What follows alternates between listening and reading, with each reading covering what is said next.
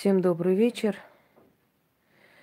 Итак, дорогие друзья, сегодня поговорим с вами о значении черепов в магии. Я об этом говорила, но еще раз поговорим более подробно с вопросами и ответами. Лишний раз не помешает освежить это в памяти. Перед вами черепа. Это не все черепа, это так, малая часть коллекции, потому что все вытаскивать, честно говоря, нет никакого желания. Их очень много, их потом нужно на место это все простраивать и целая история. Итак, перед вами череп барана, горный козел – есть и домашнего козла, это горный козел, кавказский козел. Значит, э, это горный баран. Вообще-то есть название тур, баранный тур называется. Хотя тур это более такое крупное животное, но на Кавказе есть такая порода горных баранов под названием туры. Они от тех туров отличаются, но так называется, видимо, из-за крупности своей. Далее. Череп шаманской волчицы, я ее показывала. Если видите, вот она как бы обработана именно, ну, не профессионально, не в магазине, не где-либо, поэтому она вот именно с высохшей кровью, как, как должно быть. Это шаманская волчица наличие всех зубов, некоторые выпали, э, говорит о том, что это была молодая волчица, и она была убита особым способом. Череп росомахи, что очень редкий череп, потому что росомаха это такой зверь, э, который, собственно говоря, не, не поддается так легко никому. И царей называли Росомаховичи, потому что считалось, что это наивысшая похвала. Вообще шуба из Росомахи носили только цари, цари и царевичи, потому что редкая, скажем так, э, редкий мех и росомаху поймать не так легко. Росомахи боя... боятся даже медведи. У росомах нет понятия страха. Именно поэтому череп росомахи очень редкий череп. И у меня есть ритуал с черепом росомахи, призыв духа росомахи, который делает человека бесстрашным на то время, пока ему нужно это бесстрашие для того, чтобы добиться желаемого. Это обработано и очень красиво сделано все, что... Секунду. Все, что положено. Вот, вот это специальная обработка. Молодая росомаха, потому что все зубы в наличии, как видите, тоже говорит о том, что это молодой зверь. А, следующее. Значит, показываем вам человеческие черепа разного типа. Конечно, они бутафорские, не настоящие. Настоящие я показывать не буду, как вы понимаете. На вопрос есть, нету, давайте не будем. Определенный вопрос. Я с вами делюсь очень многим, но есть вещи, о которых говорить не положено, нельзя и не стоит. Поэтому в доме у меня его нету. И чтобы вы знали, не любой череп можно откопать, знаете, где-нибудь э, в лесах, да, или купить у черных копателей, скажем, некоторые покупают черепа там офицеров СС, которые погибли у нас. Э, благо, черепов очень много можно найти, мы живем на костях. Нет, дорогие друзья, не любой череп можно взять, ну и с кладбища стырить тоже глупо, потому что это не подходит для работы. Смысла нет. Если только для красоты, может быть.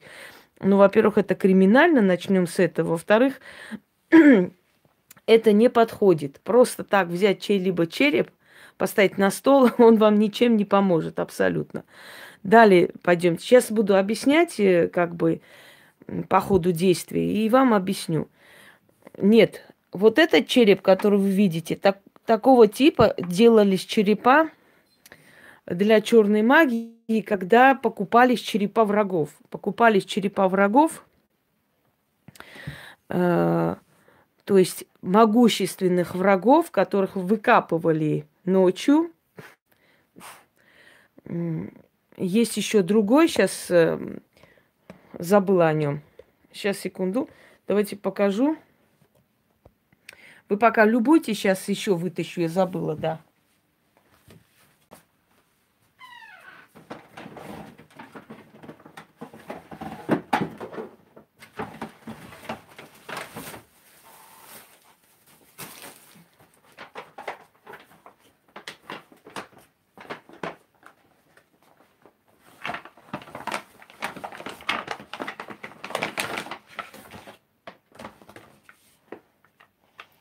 Это не вся коллекция черепов, потому что их значительно больше. Ну, пока вот так поставим, а там как-нибудь, как-нибудь что-нибудь сделаем. Вот. Это... Одну секунду. Ой, все. Показываем. Далее они специально сделаны как, э, э, как бы состаренные специально для того, чтобы э, выглядело как настоящее. То есть череп, череп сделан с, с расчетом на то, чтобы было схоже с человеческим. Сейчас двери открою, чтобы пусек зашел. Да, улыбчивые. Значит, эти э, копия человеческого черепа и типаж черепа, то есть копия, это слепок, э, снятый с анатомических этих, э, э, ну, слепок снят э, с этих музеев. Это ч- точная копия человеческого черепа, поэтому он очень похож на человеческий череп. То есть вот, вот это дыры, отсюда проходит у нас венозная система, которая питает глаз изнутри. Ну, далее, в общем, полностью череп человека, вот мозжечок, вот этот маш... как там, да, мозжечок, вот эта вот часть. Пойдемте далее. Сейчас, секунду. Э, да, э, значит так следующие черепа. Разукрашенные черепа, которые были в моде, грубо говоря, и до сих пор в моде у африканских племен. И также у кельтов, потому что это не африканский череп, это кельтский череп. Это череп именно кельтский и узор кельтский. Так украшали черепа своих врагов. Сейчас по очереди мы придем к тому, откуда вот пришли вот эти все традиции черепов. Значит, следующий череп у нас из малахита. Кажется, это малахит, насколько я понимаю. Да, думаю, что малахит. Еще есть черепа из э, горного хрусталя. Далее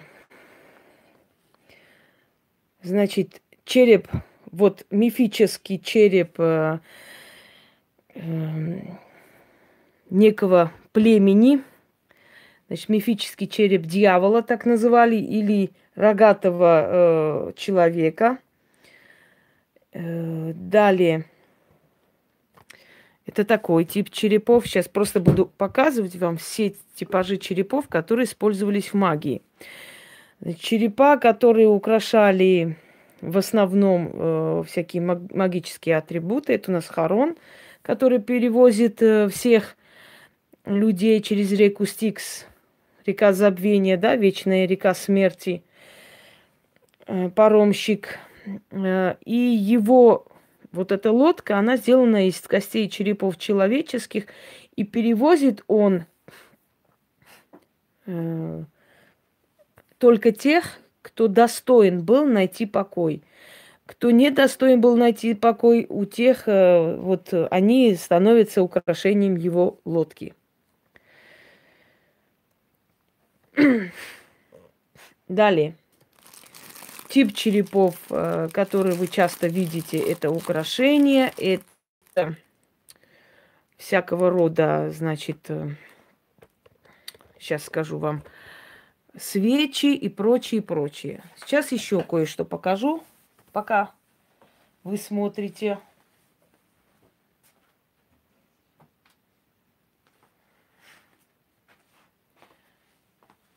Еще в магии очень популярны были мифические черепа таких мифических существ, черепа драконов и так далее – Итак, дорогие друзья, что такое черепа? Для начала начнем. И зачем они вообще нужны в магии, в культурах и в религии и так далее. Э, черепа э, местилище души. Когда в древние времена казнили людей, то есть э, смертная казнь была через отрубание головы. Считалось, что отсекая голову, сразу же убивают человека, потому что его душа сразу отсекается от тела. Один врач во Франции решил провести такой эксперимент и договорился с одним э, осужденным, э, значит, на смерть за воровство. Договорился, что э, он обеспечит его семью всем, что нужно – что он поможет его семье, но просит об одной услуге. Если, э, когда ему отсекут голову, э, значит, он пускай даст какой-то знак, что он чувствует, что он слышит, видит и понимает несколько секунд после смерти. И пусть отзывается на его имя. И вот он несколько раз заходил в эту камеру смертников и кричал – Пьер, ты меня слышишь?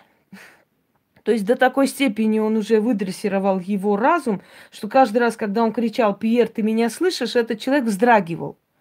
И вот когда повели его на казнь и отсекли ему голову, врач быстро подошел, поднял его голову, посмотрел на него и крикнул «Пьер, ты меня слышишь?», и после чего глаза у головы открылись и закрылись. И это было знаком того, что разум человека несколько секунд, ну, может быть, некоторое время мы не можем знать, понимает, осознает, что он умирает. То есть э, тот факт, что как только отсекается голова человека, человек тут же умирает, оказалось, что не совсем правда, что человек все-таки несколько секунд или мгновений, некоторое время все-таки чувствует и понимает – что происходит. Э, черепа, как вместилище души, в древние времена э, использовались королями, использовались различными вождями племени для того, чтобы забрать силу своего врага. Сначала считалось, что если забирают череп, то забирают часть силы, часть э, могущества своих врагов, и поэтому старались черепа врагов забрать. Отсюда пошла вот эта накол посаженные головы, черепа людей и так далее, воинов. Лучших воинов забирали. Это говорилось о том, что их душа тоже будет в плену, а значит, э, поскольку в древние времена очень верили, что души предков помогают своим детям, считалось, что если лучших воинов – Э, отсекаем головы, забрать их головы с собой, то есть их души поработить, да, не, не, не пустить на волю, значит, эти души не смогут помочь своему народу, своим детям. А значит, э, не просто уничтожить лучшее войско, а еще и просто э, расслабить, понимаете, обезоружить целое войско, целую армию и весь этот народ. То есть забрать лучшие души, не дать им покровительствовать и помогать, значит, и помогать э, своим предкам. Это был один момент, это была одна причина, почему забирались головы врагов и в дальнейшем черепа врагов. А потом это стало просто как традиция, так, такая не очень хорошая, недобрая традиция.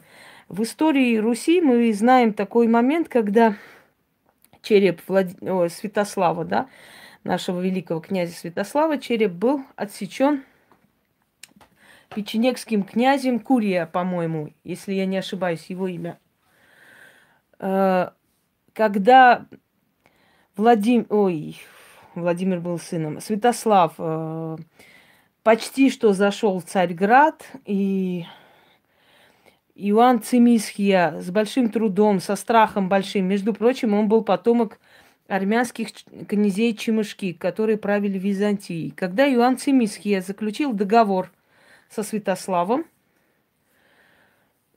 э, для того, чтобы обезопасить себя, и отправил его большим э, имуществом, дарами. Он захватил много пленных, которые не вернул. И вот э, с этим грузом он шел обратно домой. И так получилось, что застрял он в местности в одной. Некоторое время пришлось ему перезимовать. Когда начался голод среди воинов, ему пришлось двигаться вперед. И говорят, что византийцы, хитрые византийцы, договорились заранее уже э, с племенами печенегов. И хан Урья э, устроил засаду.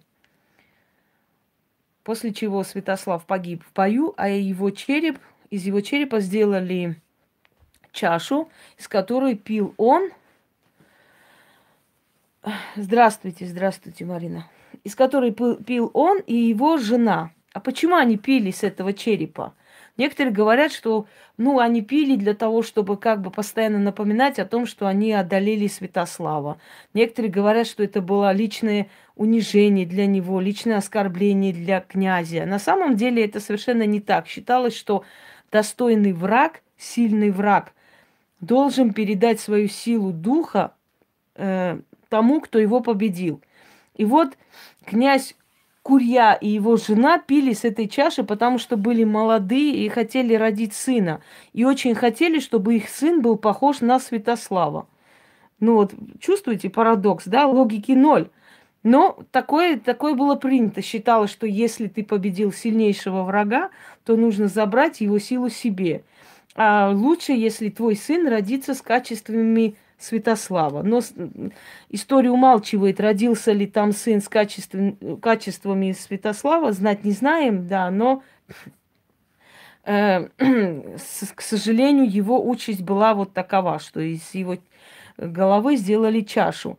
И так поступали не только печенеги, так поступали многие Э, правители того времени, таким образом их доставляло некое удовольствие не просто убить своего противника, а еще иметь некий атрибут, часть его тела у себя как знак своей победы, скажем так. Если вы знаете, очень много случаев, когда турки, например, после себя оставляли горы, целые горы голов. И вот отсюда и э, город черепов выражение. Например, э, скажем, в Румынии, кажется, чтобы не соврать, кажется, в Румынии Черекала. Да, кажись, в Румынии или в Болгарии, все, я не уже забыла. Есть э, крепость Черекала. Кала на тюркском языке означает крепость. Так вот, э, вот вся стена этой крепости была замурованные головы. То есть они были еще не головы, они были отсеченные, ну, то есть не черепа, а отсеченные головы, которые замуровали, э, здравствуйте, замуровали в стену. Э, это были все знаменитые вельможи Румынии, которые были замурованы в стену. И эта стена, эта крепость называется... Здравствуйте, Лаура. Эта крепость называется Черекала то есть э, крепость голов, черепов.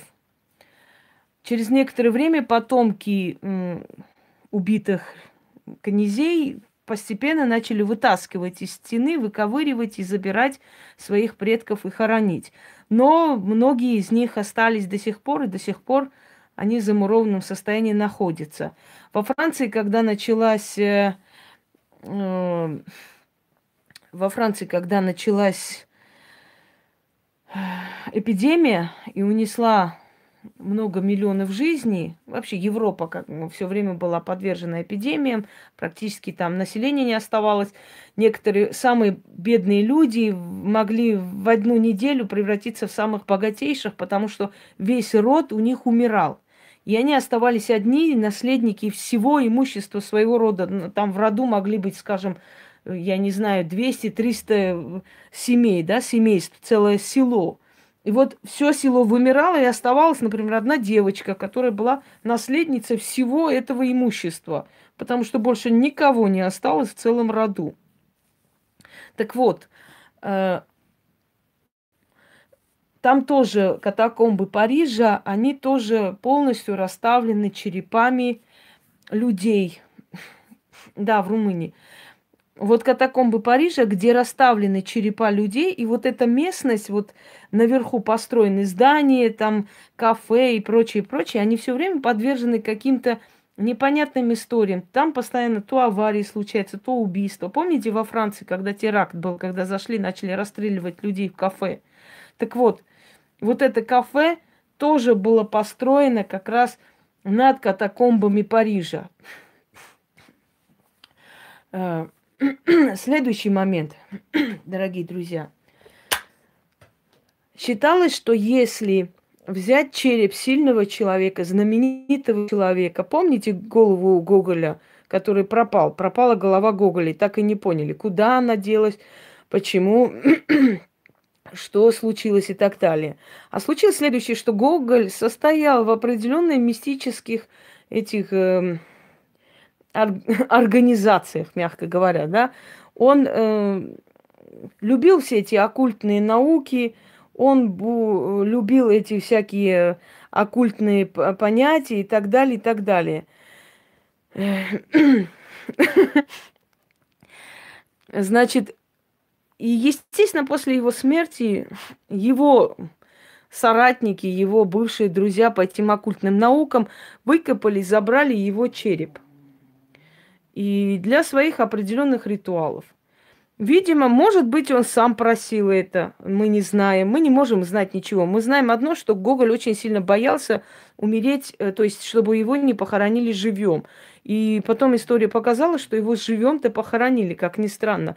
Он очень просил оставить его несколько дней, пока не появится явных признаков трупного разложения, только после этого его похоронить. Он боялся, боялся жутко что его похоронят живем. И когда выкопали, чтобы э, понять, что происходит, увидели, что он весь разворошен, то есть э, его головы нет. И что самое странное, если бы они просто пришли за головой, это другой вопрос. Было ощущение, что он, не ощущение, а именно он расцарапал полностью изнутри весь гроб, расцарапал и вот эти клочки расцарапанной э, материи были на нем. То есть он пытался выбраться, он задыхался. Значит, его действительно похоронили живем. К сожалению, это так. И многих людей так хоронили. Дорогие друзья, откуда появились эти все легенды, эти все рассказы о вампирах, о ходячих мертвецах и так далее? Э, например, в Румынии, когда хоронили людей, то вниз спускали э, одну такую палку, которая прямо была, скажем, возле гроба. И считалось, что если человек был похоронен живем, поскольку, к сожалению, тогда медицина была не на самом высоком уровне, поэтому определить, человек умер или у него такой летаргический сон, или у него кома, никто не мог. Ну, нету и нету человека, все, помер. То есть э, дергали за эту э, палку, и наверху палки был закреплен колокольчик, и колокол начинал звенеть.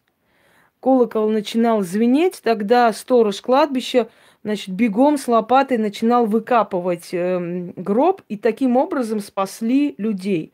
В Грузии был такой случай, э, где-то в 70-е годы нашего века, ну, прошлого. Умерла девушка из богатой семьи. Умерла она, если помните, когда шили, вот какая-то хрень была, как она называлась, на палец надевали, чтобы не уколоться. Вот этой штучкой, значит, вышивали. И она подержала во рту, почему-то там вытащил. У женщин есть такая дурацкая, да, наперстник, а, такая дурацкая привычка, знаете, иглы во рту так держать, разговаривать, вот эти наперстники. И она случайно проглотила наперстник, задохнулась и умерла. Не смогли ее вытащить, не смогли спасти. И одели на нее самые богатые вещи, поскольку она была дочь, единственная дочь богатой семьи. Ей надели все ее украшения в свадебном платье, похоронили. Вообще традиция была, сейчас здесь тоже, в России тоже есть традиция, когда девушка незамужняя, ее хоронят э, в платье, в подвенечном. То есть э, напоследок она уходит как невеста, потому что она в жизни это не увидела, да, не, не дожила до этих дней. И пришли э, ночью, узнав, воры узнали о том, что там похоронили вместе с ней очень много бриллиантовых колец там и так далее, надели ее очень богато, пришли ее грабить. Открыли, э, значит, выкопали гроб, вытащили, открыли гроб и начали вытаскивать, ну, срывать с нее цепи там и прочее, прочее. И э, один вор хотел всеми силами вытащить с пальца кольцо, а палец опух, и кольцо не поддавалось, оно не вытаскивалось, но, э, значит, кольцо было бриллиантовое, дорогое. И он взял руку, палец, положил ногу ей на живот и начал тянуть с руки этот палец. И когда он, видимо, нажал на живот, оттуда воздух набрался, ударил ей в гортань. Оттуда выскочил вот эта хрень, и она встала. Она встала, и один из воров упал намертво, а второй убежал. Значит, э, потом эта богатая семья этих воров одного похоронила за свой счет, а второго наградила, подарила ему большое имущество, деньги и так далее, за то, что они спасли, значит, жизнь их дочери. Она была похоронена, можно сказать, ну, живем. Вот, вот эти все грабежи кладбищ, вот эти все выносения черепов и так далее, это имеет очень древнюю традицию. Я как-то снимала ролик, называлась, э, да, э, снимала ролик и называлась «Ничего случайно не бывает, Ян, ничего случайно». Если бы они столько богатства туда не захоронили, никто бы не заглянул, и их дочь бы так и ушла. Значит, э, трагедия пирамид, когда Э, женщины, ой, женщины, извиняюсь, когда такая легенда пошла идиотская, что из мумии можно сделать какие-то волшебные эликсиры для молодости и так далее. Вот всегда во все времена всякое шарлатанье распространяло всякие идеи, всякие какие-то непонятные вещи, которые якобы очень полезны и нужны. Да, за это истребляет, например, амурского тигра, считая, что его лапы или его мужской орган очень помогает от импотенции. Ни хрена он не помогает никому. Абсолютно. Но амурский тигр истребляется, к сожалению. Например, еще берут рог носорога. За этот один рог э, э, берут убивают огромное животное, которое уже практически вымирает. За лапы, например, льва убивают льва, который столько лет поднимался до состояния вожака, и потом раз э, был убит просто из-за каких-то капризов человека. И ничем это не помогает. Но, к сожалению, хочу вам сказать, что да, магнит и ложку тоже привязать, и очень будет хорошо.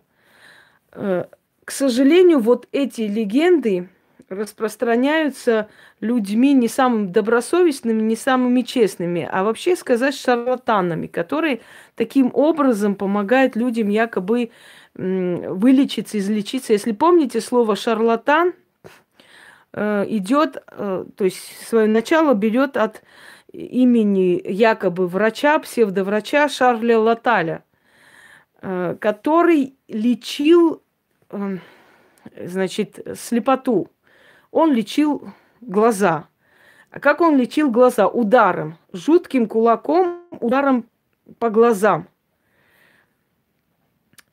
Оказывается, что когда ты бьешь в глаз человеку сильно, то есть напрягается глаз со всей силы, напрягается, и вот это вот э, хрусталик глаза резко оживляется, и все, что вот весь свой потенциал показывает, сразу, сразу открывает.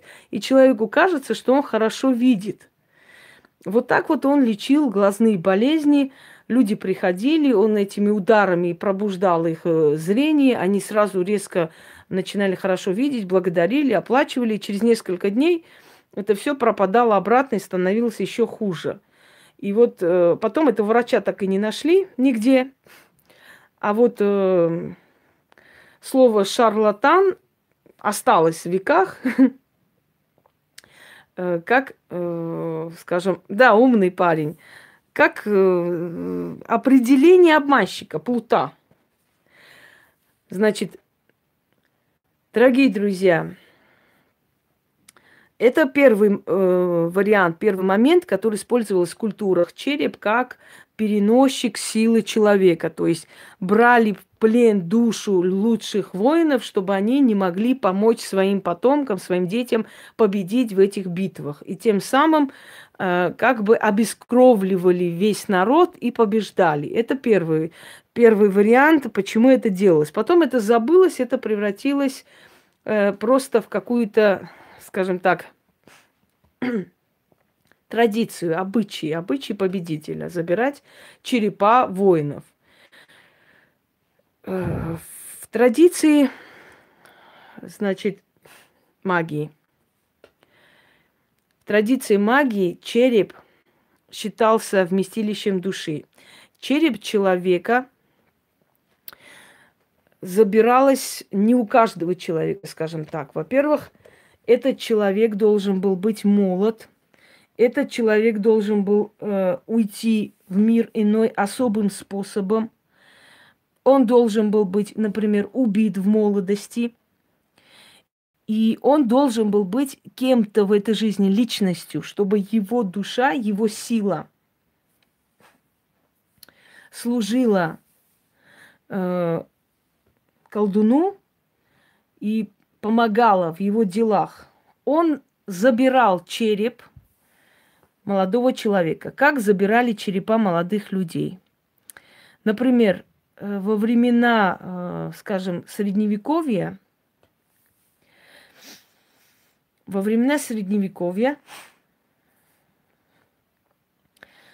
платили палачам для того, чтобы принести э, чтобы он им принес э, череп преступника. То есть э, э, после того, как преступник был казнен, никого не интересовало, куда его тело делось, как его похоронили, что делали. Была яма, вот туда, они туда и закапывали. И вот колдуны того времени покупали головы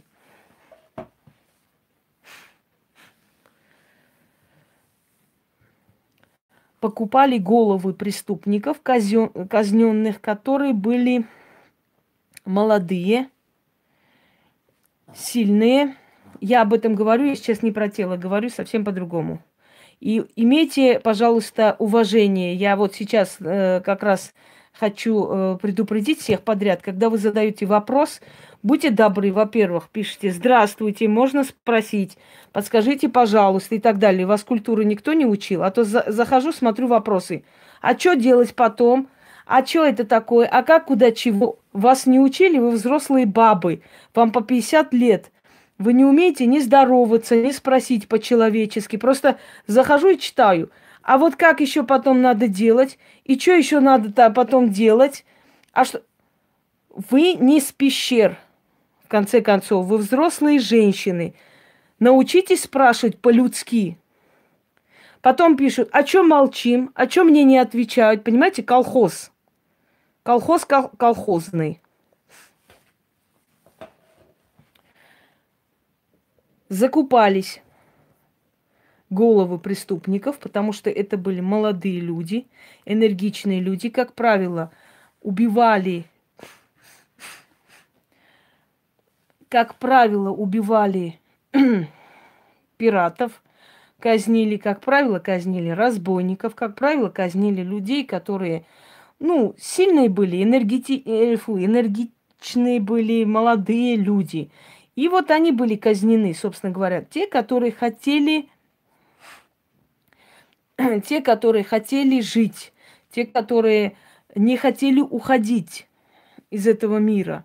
И вот это самые выгодные, удобные были черепа для колдунов, чтобы держать его душу здесь и использовать себе во благо, обещая когда-нибудь отпустить э, на покой.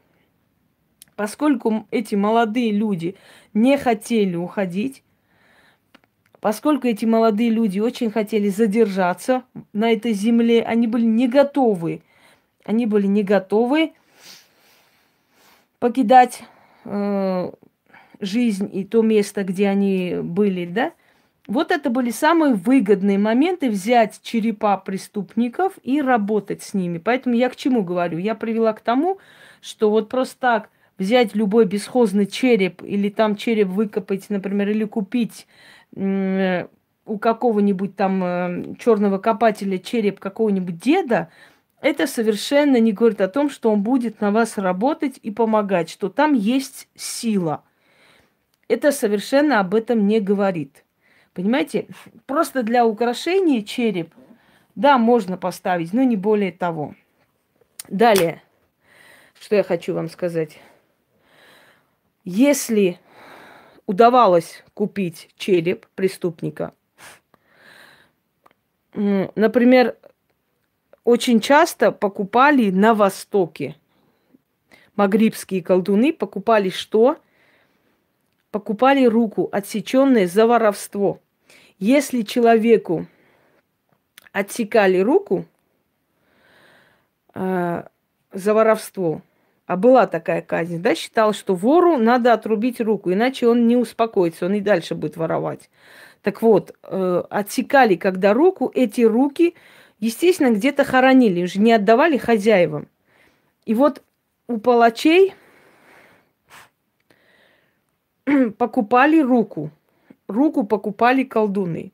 Забирали эту руку, эту руку обрабатывали, и вот кости этого скелета руки приносили удачу, приносили деньги. Ведь это рука вора, понимаете? Обе э, отрубали потом. Если человек не переставал воровать, рубили вторую руку. Если он дальше продолжал воровать каким-то образом, рубили голову.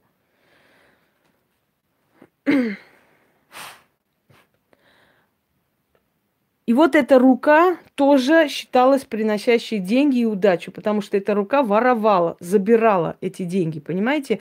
А значит, э, Давайте мы сейчас не говорим про диваны, про то, кто где лежит. Мы говорим о колдунах, которые делали все для того, чтобы у них было удачное колдовство, чтобы эта рука вора тянула деньги в их карман. И это происходило. Следующий момент. Э, черепа младенцев. Черепа младенцев покупали, как правило, э, из публичных домов.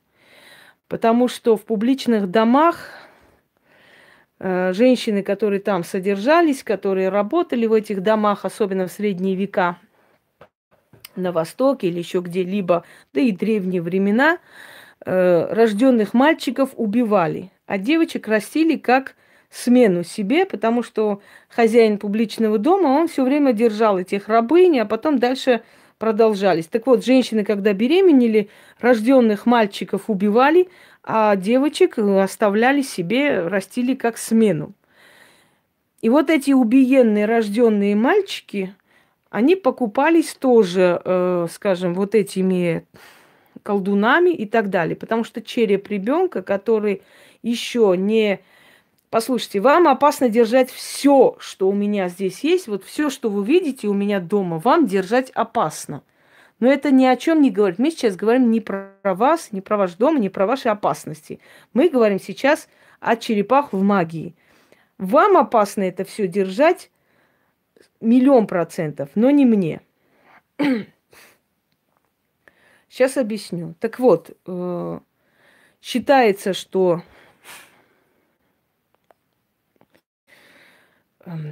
все сбили. Считалось, что с черепом младенца или скелетом младенца можно навести, например, безумие, потому что если ребенок ничего не понимал, ничего не осознавал, то достаточно взять вещь этого человека, положить на скелет ребенка, заговорить и потом обратно вернуть, чтобы человек одел. И вот как ребенок не понимал, был неразумный, через некоторое время этот человек будет неразумный черепом или скелетом ребенка наводили безденежье, потому что ребенок не держал в руках деньги, да чтобы и ты не держала никогда их в руках, и чтобы их у тебя не было никогда, и так далее. Череп э, вообще-то, да, значит, череп это порабощение души, если уж так по-честному. Но многие души были не против остаться на этой земле и служить, лишь бы не уйти. Что касается черепов и частей, частей тела, которые находятся в церкви, да, в церквах и во всех этих э, католических, православных, на самом деле это черная магия. Потому что все эти останки людей, они порабощенные души, которые работают в пользу церкви. Потому что пока есть mm-hmm. хоть какая-нибудь часть человеческого тела, душа рядом находится. Естественно, та же самая Матрона, которую взяли в плен, выкопали оттуда и положили обратно, работает в пользу церкви. То есть совершает чудеса, потому что ее душа стоит рядом. И вот она видит, кому надо, она помогает, но сама мучается здесь, и ей нету э, как бы выхода. Она должна уйти, но никак. Красота в том, что череп напоминает человеку о не вечности, о бренности этого мира, о том, что ничего на этой земле не вечно. А, да, вот эти редкие черепа, которые сейчас написали, я хотела уже к этому прийти. Убитые молнией. Значит, э, например, люди, люди, которые совершили самосожжение,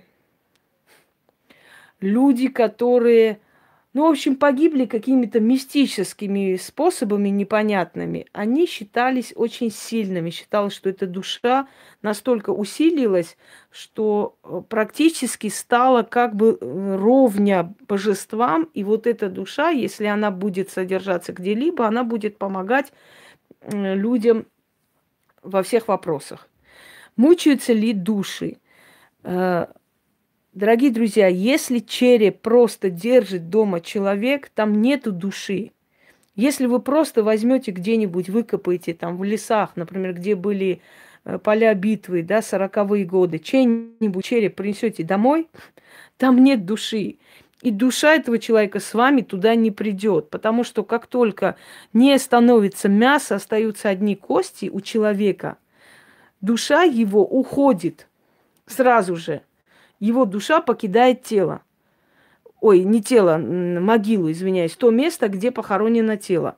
Душа остается вообще по традиции целый год, пока от тела ничего не останется. Но поскольку мы сейчас едим столько консерваций и все, всего прочего, что мы просто, наверное, э, не разлагаемся, э, не знаю, десятки лет – а это плохо. Это значит, что наша душа мучается, не может освободиться и уйти. Именно поэтому проклятие фараонов существует, потому что их тела еще остались, а значит, душа была рядом. И кто потревожил их душу, тот получил проклятие. Понимаете? Именно поэтому самое правильное, что надо делать вообще после смерти, это кремировать человека. Сразу освободить его душу. Я понимаю, что по разным религиям это не положено и прочее, прочее, но, может быть, ближе всего вот эти похоронные профессии, то есть э, процессия, да, самая похоронная традиция может быть ближе к тому, чтобы быстрее освободить душу человека, наверное, все-таки исламская, потому что там хоронят в саване. Саван помогает э, быстрее разложиться телу, поскольку там нету гроба и так далее. То есть быстрее проникает это все и быстро разлагается тело. Значит, э, освобождается душа. И в древние времена люди так делали. Во-первых, это чистота, это практичность. Я не предлагаю сжигать людей, как в Индии. Знаете, половину так пожарили, половину кинули в ганг. И плывет себе там, воняет. Нет, не, не, в так, не таким образом, а действительно просто в профессиональных крематориях э, сжечь тело человека для того, чтобы... Э, да, она была отравлена. Правда, правда, она была отравлена, поэтому она сразу разложилась. Вот, э, профессионально чисто сделать. Мне кажется, что в исламе это запрещено, я ничего не говорю, но в древние времена народы, которые сейчас э, приняли ислам, тоже это практиковали, персы, например. Вы меня не слышите совершенно, о чем я говорю, сразу лезете со своими какими-то замечаниями. Э, значит, если вы принесете череп чей-нибудь домой, вам будет неприятно, и людям будет неприятно, которые это посмотрят. Да? Это называется архетип. Это архетипы, то есть это принятые нормы, которые генетически нам передаются. То есть череп это нехорошо, некрасиво, это бесчеловечно, у каждого человека должен быть свой покой и прочее, прочее. Хочу вам объяснить одну вещь, что выкапывая череп человека или скелет человека, или просто кости человека, вы не нарушаете его покой уже. Вот если вы выкапываете тело, если там делают эксгумацию и так далее, да, нарушают покой тела. Но когда от тела остались одни кости, покой не нарушается, их уже там нет. И вот даже если эти черепа вы принесете расставите как банки у себя на этих полочках, поверьте мне, ни один из них вам и не поможет, и не навредит. Ну, единственное, если, может быть, разозлите вы потусторонний мир тем, что вы неуважительно относитесь, скажем, к останкам, да. Это единственное, что вы сделаете. Но, о боже мой, меня еще и божеством назвали. Как приятно. Но от меня это далеко. Не нужно мне эти названия. Я очень далека от божества. Так вот, дорогие друзья,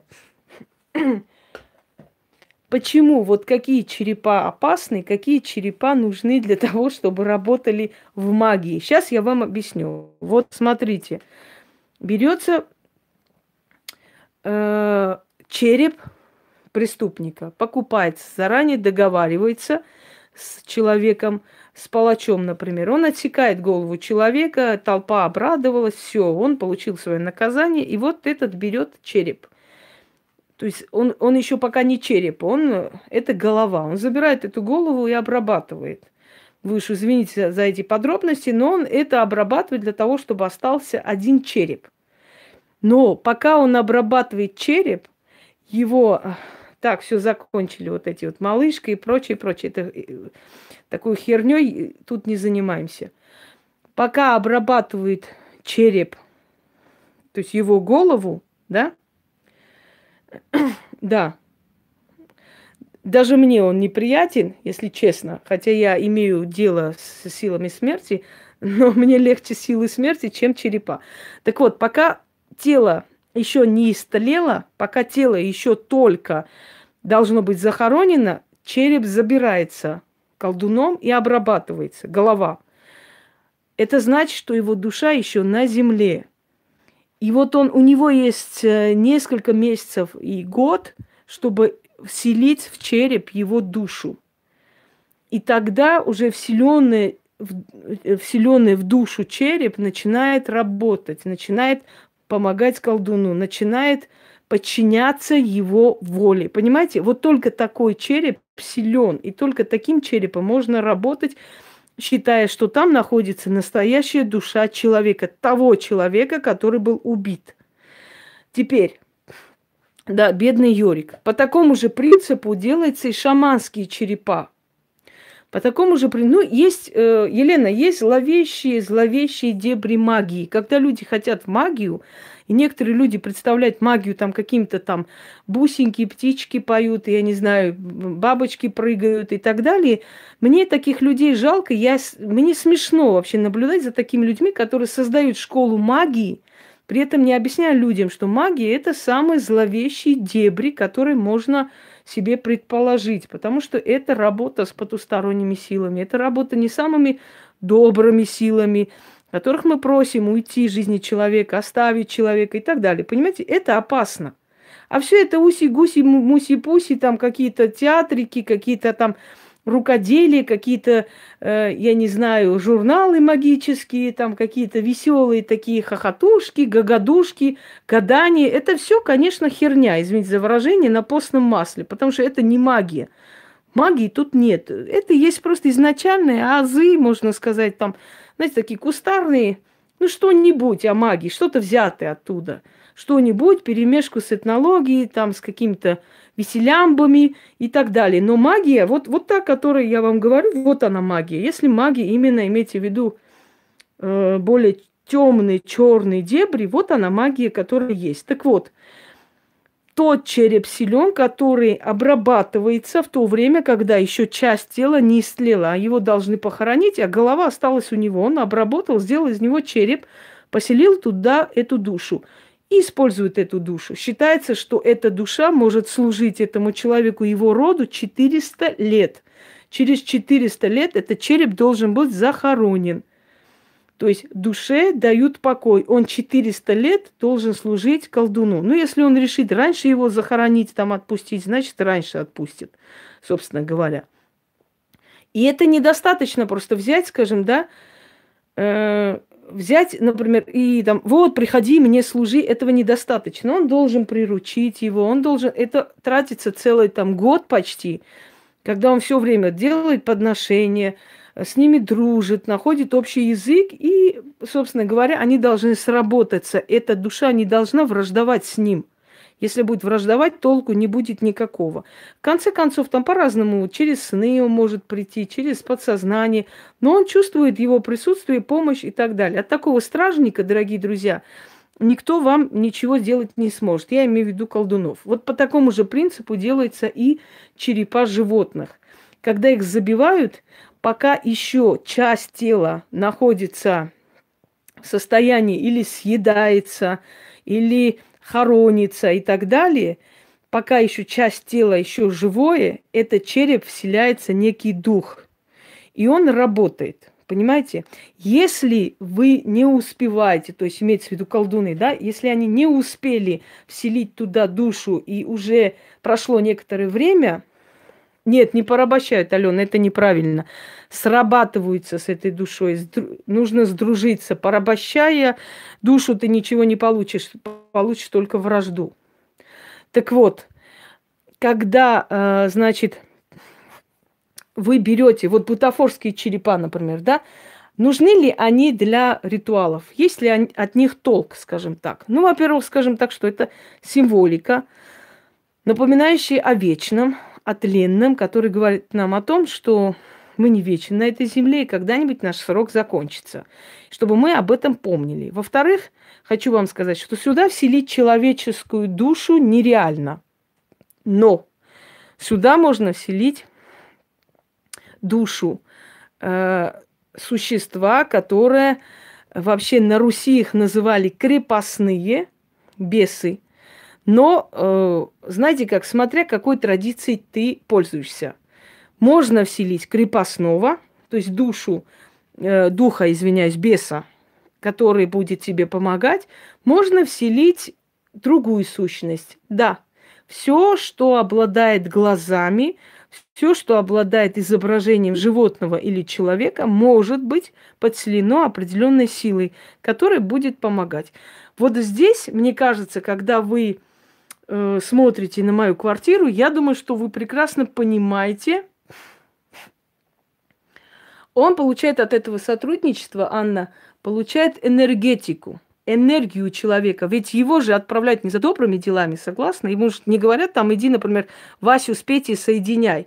Ему говорят, иди накажи эту семью. Вот идет он наказывает, он устраивает пожар, он начинает портить имущество, он начинает запугивать хозяев. Что получается в итоге? Выброс адреналина, страх, ужас, эмоции. Ему это надо, чтобы он питался и здесь жил. Чтобы он жил на этой земле, он должен подпитываться постоянно этими всеми отрицательными эмоциями. Если еще учесть, что он, например, при жизни был убийца, что он был разбойник, что он был каторжник и так далее, насильник и прочее, это говорит о том, что ему доставляет удовольствие человеческое страдание, а значит, ему это нравится. Эта работа ему по душе, одним словом, вот так скажем, да. А человек, вот как и в этом мире, так и в том мире, остается тем, которым был. Если вам кажется, что умершие люди, уходя, становятся святыми, вы очень ошибаетесь. Если вы подходите к могилам, иногда бывает, вы, например, идете там э, к своим близким, родным, да, там свечку поставить. Иногда бывает неприятное ощущение, когда вы проходите мимо могилы, вам кажется, что от, от какой-то могилы веет просто холодом и жутью. Это говорит о том, что человек как был, да, сукой при жизни, так сукой и после смерти остался. И от него веет вот это вот жуткий, значит, э, такое этот, э, э, ну, жуткое ощущение, неприятное. Ну, что значит, что он понимает, что он череп? Ему это понимать не надо, его просто держат на земле. Он же не сидит в черепе в этом. Он просто привязан к этому черепу, потому что он часть, это его часть, это его, понимаете? А тело еще не ушло. И вот между его похоронами, между тем, как его тело истлело, вот между этим временем его поймали – и посадили здесь. То есть рядом он находится. Он не в черепе прям сидит, оттуда выглядывает. Он просто находится рядом, да, фантомно. А череп – это просто предмет-посредник. Это то, что соединяет. Вот, например, когда приходит человек ко мне, да, например, предмет-посредник между мной и людьми – это его фотография, которая с него я снимаю, да, предположим. Его фантом, что еще? Рубашка человека – это предмет-посредник, который я беру, например, оттуда снимаю. Если человек умер, я говорю, принесите мне вещи его. Вот приносят, я смотрю через предмет-посредник, что он хочет, почему он не уходит, почему он терроризирует своих родных, вас не приходит там или пугает. Мне нужен предмет-посредник. Вот его череп есть предмет-посредник между миром людей и им, собственно говоря. Дорогие друзья, э, традиции вообще использовать души для чего-либо, хочу вам сказать, что традиция для чего-либо использовать душу пришло еще и из более архаических времен. Считалось, что темные духи очень хотят обязательно человеческую жертву. Поэтому обязательно нужно было приносить человеческую жертву, причем мучительную жертву, для того, чтобы черные духи, например, не мешали городским жителям там хорошо жить в этом городе, для того, чтобы не разрушился мост. Ну, например, город Копенгаген, э, стена города Копенгагена все время рушилась. И вот один колдун сказал, что духи требуют душу, душу ребенка. Они начали думать, как бы это сделать, и вот привели, это факт из истории, привели бедную девочку, которая голодала, посадили ее за стол, значит, э, посреди вот этой стены, дали ей э, сладости, вкусности, и она пока ела, эти мастера спокойно, хладнокровно возвели стену вокруг нее и замуровали ее живем там. И после этого стена города Копенгаген больше не падала. Никто из вас никогда не задумывался, почему, например, в русских э, этих Кремлях, да, вот, э, скажите мне, крепости, которые есть э, практически в каждом городе Золотого кольца Руси, например, Великий Новгород, там Псков есть, э, Москва и так далее. Все эти города, Нижний Новгород. Почему главная башня называлась Детинец? Никто не задумывался никогда. Почему называлась Детинец главная башня крепости? Э, вот этих таких крепостных стен. Главная башня называется Детинец а потому что под главной башней всегда хоронили ребенка. И он не, был жив, не должен был быть мертвым, он должен был умереть мучительно. Его замуровывали туда. Его замуровывали и... Э, да, детинец называется. Я же была во всех этих городах, скажем так. Э, значит, во всех этих городах Золотого кольца практически я была замуровывали ребенка для того, чтобы... Объясню, почему это делалось. Логика была в чем? Логика была проста. Считалось, что если изначально заплатить черной силе, изначально заплатить черной силе, то она уже дальше жертвы не возьмет, и эта стена будет крепкой. И как ни странно, так и есть. Так и бывало, да. Не просто невинность, а боль. Боль, страх, эмоции – Потом душа, порабощенная темной силой. Что-что, если человек не был преступником, не был по душе, так и, например, казнен невинный человек, он может согласиться служить колдуну? Анна, колдуны были настолько умные люди, поверь мне, они настолько эрудированные, начитанные люди, и настолько они, как тебе сказать, разумные люди, что они никогда бы не взяли череп невинно убиенного, чтобы он им служил, просто так мучить его. Поверь мне, нет. Потому что невинная убиенная душа не стала бы делать то зло, которое нужно было делать, для которого они брали. В основном черепа брались для злого дела и брались у злых людей. Они же прекрасно видели, человек виноват или нет на самом деле, понимаете? Это были известные преступники. Они должны были быть э, помеш... Э, замешаны в убийствах, во всем и так далее, скажем так. Э, я хочу вам сказать, что Одно время мне э, в Одноклассниках э, писал один черный копатель и сказал, что во время раскопок какого-то там местности, в общем, нашли жертв, пожертвованного ребенка, который, то есть там осталось останки. И, конечно, это было и есть, и, и было и в христианское время, и под христианскими сводами храмов это делали, это было везде и замурованные, поэтому считалось, что э, домовые это есть те души, которые были замурованы. Вы никогда не читали про э, польскую белую даму, которую замуровали молодую девушку для того, чтобы, значит, стена крепостная вот этих богатых удельных князей стояла веками. И вот эта белая дама все время появлялась и показывала, и говорила людям, и предупреждала о голоде, и так далее, и так далее. Ее все время видели возле этой стены. Она шла в подвенечном платье и плакала. Ее выкрали из ее свадьбы, привели туда и замуровали в стену.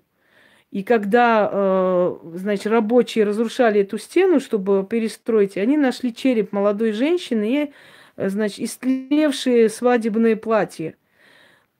И они поняли, что на самом деле это не, не совсем э, была легенда, что это действительно так и было. И они держали эту, этот череп, значит, там, пошли к это, в этот сельсовет, начали просить, говорить, мол, что делать, коммунистическое еще время.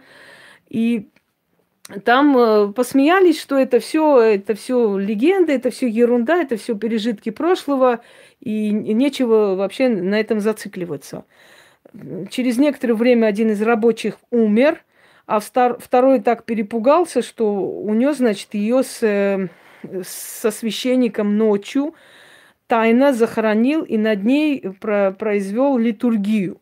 После чего она пришла к нему во сне, поблагодарила и сказала, что теперь ее душа обрела покой, и что она соединилась со своим любимым Иштваном.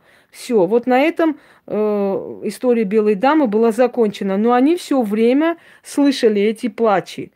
Я хочу вам сказать, что наша доблестная, дорогая императрица Анна Иоанновна очень любила замуровывать своих врагов в стены.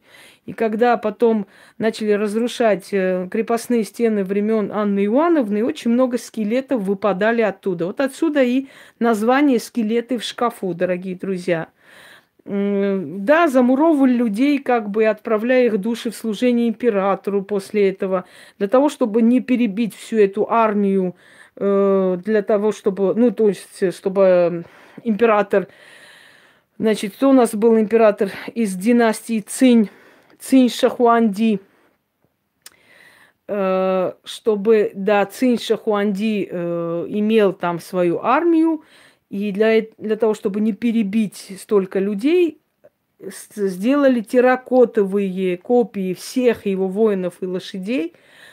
С помощью колдунов вселяли туда души, сущности и показали ему, чтобы он знал, что после его смерти у него огромная армия, которая будет служить ему в загробном мире. Вот отсюда терракотовое войско Цинь Шахуанди, которое вы, наверное, знаете, я думаю, да, историю все-таки. И вот эти все легенды, рассказы, дорогие друзья, на самом деле совершенно не абсурдны, имеют за собой почву, и они не просто так созданы, не просто так пришли в наш мир. Они имеют определенную почву, и почва всего этого есть магия. Ритуалы, традиции, поверья и прочее, прочее. Да, 6 тысяч воинов терракотовых. Это практически с начала его рождения, наверное, этих воинов делали, пока он помер. Значит, не было никакой реинкарнации, не существует реинкарнации, не, не существует перерождения. Не пишите эту хрень сюда. Никакой реинкарнации не существует. Душа один раз приходит в этот мир, и один раз уходит. Мы про эту реинкарнацию уже обсуждали сто раз, и я очень по полочкам все расставила. Все, давайте не будем. Я больше слышать об этой хрени э, не желаю. Э, значит, каменные черепа и хрустальные черепа. Для чего существуют каменные хрустальные черепа? Если помните, хрустальный череп, который искали ацтеки и майя. Э, что приносят вот именно черепа, изображение человеческого черепа, ну, в камне, э, там, скажем, или в чем-то в другом материи. Ну, в таком, знаете, природной материи. Считалось, что если э, приближенно к человеческому черепу можно найти в природе камень или хрусталь, который повторяет просто человеческий череп, то можно вселить туда у меня хрустальный череп-то был. Куда он делся? Ее просто. Вот сейчас вспомнила. У меня столько всего, о чем я еще и не помню. Я когда буду переезжать, мне кажется, я сама обалдею от того, как я богата вообще тут живу. Так вот, туда вселяли сущность, и с помощью этой сущности можно было контролировать потусторонний мир. Так считалось. И поэтому все маги, колдуны прям, знаете, э, как бы перебегая, искали вот это вот, э, этот череп, который похож, то есть природный, природой сделанный череп, да, от, от Индианы Джонса. Индиана Джонсон там взято с этого, э, легенда Майя. И он взят, то есть, да, оттуда, то есть череп, который был э, природой создан, как бы из какого-то материала, камня или горного хрусталя – его можно было бы приспособить э, к тому, что вселить туда определенную сущность и с помощью этой сущности контролировать э, потусторонний мир. Но я хочу вам сказать, дорогие друзья, да, они все у меня. Хочу вам сказать, что для того, чтобы быть сильным в этой жизни, да, быть в магии сильным, не обязательно какие-то черепа искать и какие-то сверхъестественные атрибуты. Они, конечно, хорошо, что есть, это приятно, когда у тебя есть старые вещи, там очень сильные вещи и так далее, но не обязательно для этого пол жизни посвящать, чтобы искать какие-то черепа, какие-то атрибуты, какие... Пока ты будешь их искать для того, чтобы стать всемогущим колдуном, твоя жизнь просто уйдет. Колдовство, магия должно все-таки служить людям, отчасти служить, помогая им преодолеть жизненные ситуации, да, и другая часть магии должна учить человека, как жить правильно, оставить после себя, то есть каждый уважающий себя практик должен после себя оставить имя и что-нибудь людям, которые знали этого практика, что-нибудь. Я уже говорила о ведьмах среднего звена, о ведьмах ведьмах старшего звена и так далее. Мы об этом уже говорили, да? Можете вы спросить, какой э, вуз я закончила? Я закончила Волгоградский педуниверситет. Э, значит, историко-экономический факультет, профессия история. Закончила Псковский исследовательский университет, археологический исследовательский университет. И закончила, не закончила, извиняюсь, да, ушла из четвертого, уже почти пятый курс был, там конец четвертого курса, э, юридический, уни, Московский юридический университет, Волгоградский филиал. Вот, не, не довершила, потому что я просто подумала, что мне нужно было ехать в Москву, мне надо было документы перевести в Москву, здесь э, устроиться потом и так далее. Я подумала, а на кой вообще этих юристов, как собак нерезанных? Куда я суюсь и зачем мне это вообще надо. Ну вот я хотела, хотела... Нет, это не змеиный глаз, это малахит. Вот, э, собственно, вот это я и заканчивала. У нас отличные были учителя, и у нас выжимали семь шкур. И самое интересное, что я поступила на бесплатный факультет, поэтому нас не щадили вообще. То есть мы зарплату им не платили, зарплату платили платники. Э, к ним было особое отношение.